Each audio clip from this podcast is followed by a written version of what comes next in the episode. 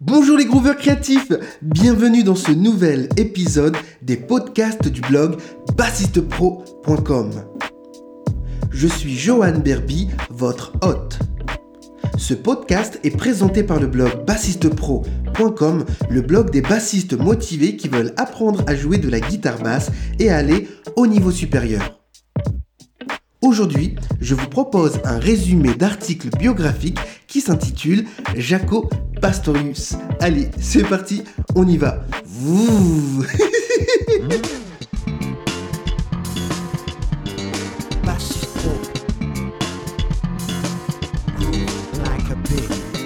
Jaco Pastorius, de son vrai nom, John Francis Pastorius, est un bassiste de jazz américain né le 1er décembre à Norringstone en Pennsylvanie et mort le 21 septembre 1987 à Fort Lauderdale en Floride.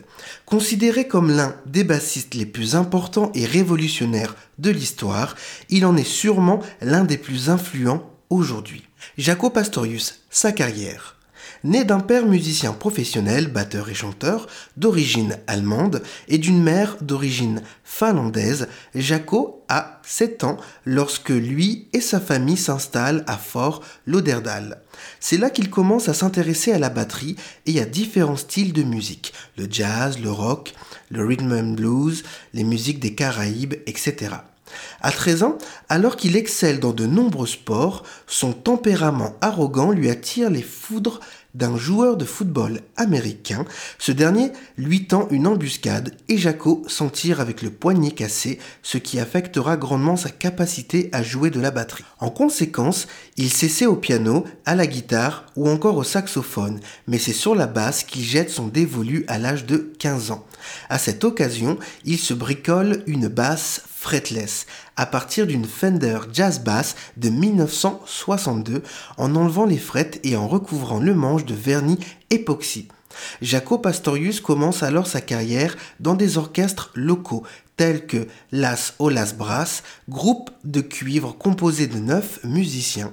Il intègre ensuite le Tijuana Brass suite au départ de son bassiste David Neubauer dont il prend la place. Il joue un moment sur des bateaux de croisière et a l'opportunité de rencontrer des musiciens des Whalers en Jamaïque et de s'intéresser au reggae. Puis, il se lance dans une très longue tournée au sein des CC Riders, le groupe du chanteur Wayne Cochran. C'est une période qu'il décrit comme l'une des plus heureuses de sa vie. Au début des années 70, alors qu'il joue pour l'orchestre multi-instrumentiste Ira Sullivan et qu'il donne des cours à l'université, il se lie d'amitié avec Pat Metheny, qui lui présente le pianiste Paul Bley. Ils enregistrent ensemble en 1974 avec le batteur Bruce Dittmas un album qui sera rebaptisé plus tard Jaco, en raison de la renommée que Pastorius va acquérir. En 1975, Jaco Pastorius participe au premier album solo de Pat Metheny, Bright Size Life, aux côtés du batteur Bob Mose. La même année, il enregistre son premier album en tant que leader, Jaco Pastorius. C'est véritablement cet album qui lui fait connaître la célébrité. En effet, on peut entendre sur le disque toute la virtuosité et la diversité des styles de musique de Pastorius. De plus, le bassiste nous fait découvrir tout un panel technique et révolutionnaire sur la basse. Jeu en accord, en harmonique naturelle et artificielle, prouesse mélodique, autant de techniques qui élèvent dorénavant la guitare basse au rang d'instrument polyphonique et soliste. Cet album sortira en 1976 en même temps que l'album Egira de la chanteuse Johnny Mitchell, avec laquelle il collabore. Il va aussi jouer deux morceaux sur l'album Black Market du groupe Reader Reports. Les années Reader Reports. En 1976, Jaco connaît sa période de gloire en intégrant Reader Reports, groupe de jazz rock créé par Josa Null et Wayne Shorter. Grâce au charisme et au talent du bassiste, le groupe rencontre un succès mondial et sort plusieurs albums, dont Pastorius sera coproducteur. Heavy Reader en 1977, Mr. Gone en 1978, 830 en 1979, Night Passage en 1980 et Reader Reports en 1980. 1982. De 1977 à 1979, Pastorius est très actif. Il enregistre également plusieurs albums avec Johnny Mitchell, le guitariste Pat Metheny et le percussionniste Don Alias. Don Alias Reckless Daughter en 1977. Shadows and Lights and Mingus en 1979. On peut aussi l'entendre aux côtés d'Herbie Hancock, de Flora Perrine, d'Erto Moreira, du trompettiste Albert Mangelsdorf, de Michel Ou encore de Michel Polnareff sur le morceau Une simple mélodie. C'est d'ailleurs à cette période que Jaco Pastorius commence à adopter un comportement étrange. À ce moment-là, il souffre de troubles bipolaires, psychose maniaco-dépressive, caractérisés par l'alternance de phases d'euphorie et de dépression. Il va par la même occasion consommer de plus en plus d'alcool et de drogue. En 1981, Jaco enregistre un album éponyme avec un orchestre formé pour l'occasion Word of Mouth chez le label Warner Music Group. Après Weather Report, en 1982, Jaco Pastorius quitte le groupe Weather Report pour des différends avec Josa Winul et part en tournée avec son big band Word of Mouth. Cette tournée sera ponctuée de quelques prestations de qualité comme le double album live Twins enregistré au Japon, mais aussi de concerts catastrophiques. Jaco va notamment être à l'origine de nombreux scandales à cause de son comportement déplacé. Il va ainsi devoir mettre fin à cette tournée chaotique et dissoudre l'orchestre. Pastorius enregistre ensuite Holidays for Pants, un album assez particulier mettant en avant les steel drums et les talents du percussionniste Otello Molino, spécialiste de l'instrument. L'album est mal reçu par la maison de disques de Pastorius qui le libère de son contrat. Sortant d'un divorce difficile, Jaco se retrouve alors sans maison de disques et sans orchestre. De plus, ses écarts de comportement lui ferment une bonne partie de la scène musicale. Il va alors commencer une lente descente aux enfers. En 1984, il effectue encore quelques collaborations aux côtés de Birelli Lagraine, Brian Melvin, Mike Stern, Hiram Bullock, etc. La même année, il fonde un groupe de rock baptisé Crime avec Dave Scratch, John Densmore et Jeffrey Mick. Les concerts et les disques de la formation ne se montrent pas du tout convaincants.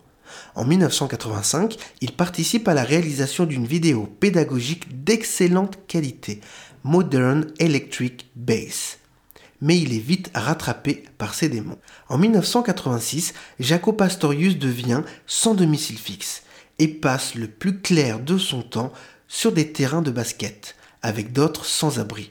Puis, il est interné en juillet à l'hôpital psychiatrique Bellevue à New York.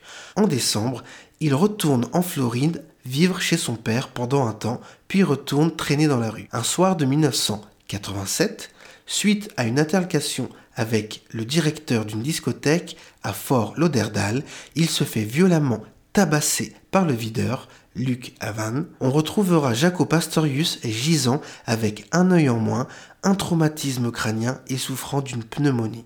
Il décédera dix jours plus tard au Broadward General Medical Center. Les influences de Jaco Pastorius. L'artiste qui a le plus influencé Jaco Pastorius, d'après ses dires, est Herbie Hancock qui lui fit découvrir par la même occasion Gil Evans et Louis Armstrong. Il s'est aussi inspiré de Charles Mingus, Francis Rocco Prestia, James Jamerson et Jerry Jemot. Les instruments. Jaco Pastorius utilisait principalement deux Fender Jazz Bass des années 60, l'une avec fret et l'autre sans. Cette dernière, sa basse fétiche, lui permettait un jeu plus rapide. Ces deux basses lui ont été volées en 1986 alors qu'il avait été laissé sur un banc quelques minutes. La basse frettée refit surface en 2002 lors d'une vente sur eBay. Aujourd'hui, la famille de Pastorius ne sait pas où elle se trouve. La basse fretless, quant à elle, fut retrouvée puis achetée par Robert Trujillo, qui n'est autre que le bassiste de Metallica. Celui-ci la confia à l'un des trois fils de Jaco, Félix Pastorius, estimant que c'était auprès de la famille de Jaco Pastorius que devait reposer la légendaire Base of Dome. Voilà, c'est terminé. Je vous remercie du fond du cœur euh, parce que voilà, vous êtes de plus en plus nombreux chaque mois à écouter les podcasts du blog bassistepro.com. Vous êtes exactement 4453 à écouter chaque mois les podcasts. Donc je vous remercie très sincèrement du fond du cœur, c'est énorme. J'aurais jamais cru que les podcasts du blog bassistepro.com pourraient intéresser autant de bassistes et ou de musiciens. Donc voilà, j'ai énormément de gratitude. Et, euh, aussi, je tiens pour vous remercier à vous proposer une, une formation que j'offre si vous êtes débutant. Donc euh, voilà, si c'est quelque chose qui vous intéresse, je vous invite à venir visiter le blog bassistepro.com dans lequel il y a un onglet, un menu, je sais pas comment on appelle ça, qui s'intitule Débutant, commencez ici. Donc voilà, c'est une formation que je, suis en train de mettre à jour au fur et à mesure. Donc euh, c'est entièrement gratuit et je vous invite à venir vous inscrire si vous voulez passer au niveau supérieur. Donc voilà, je vous donne rendez-vous tout de suite de l'autre côté. D'ici là, bonne écoute, bon groove et groove like a pig.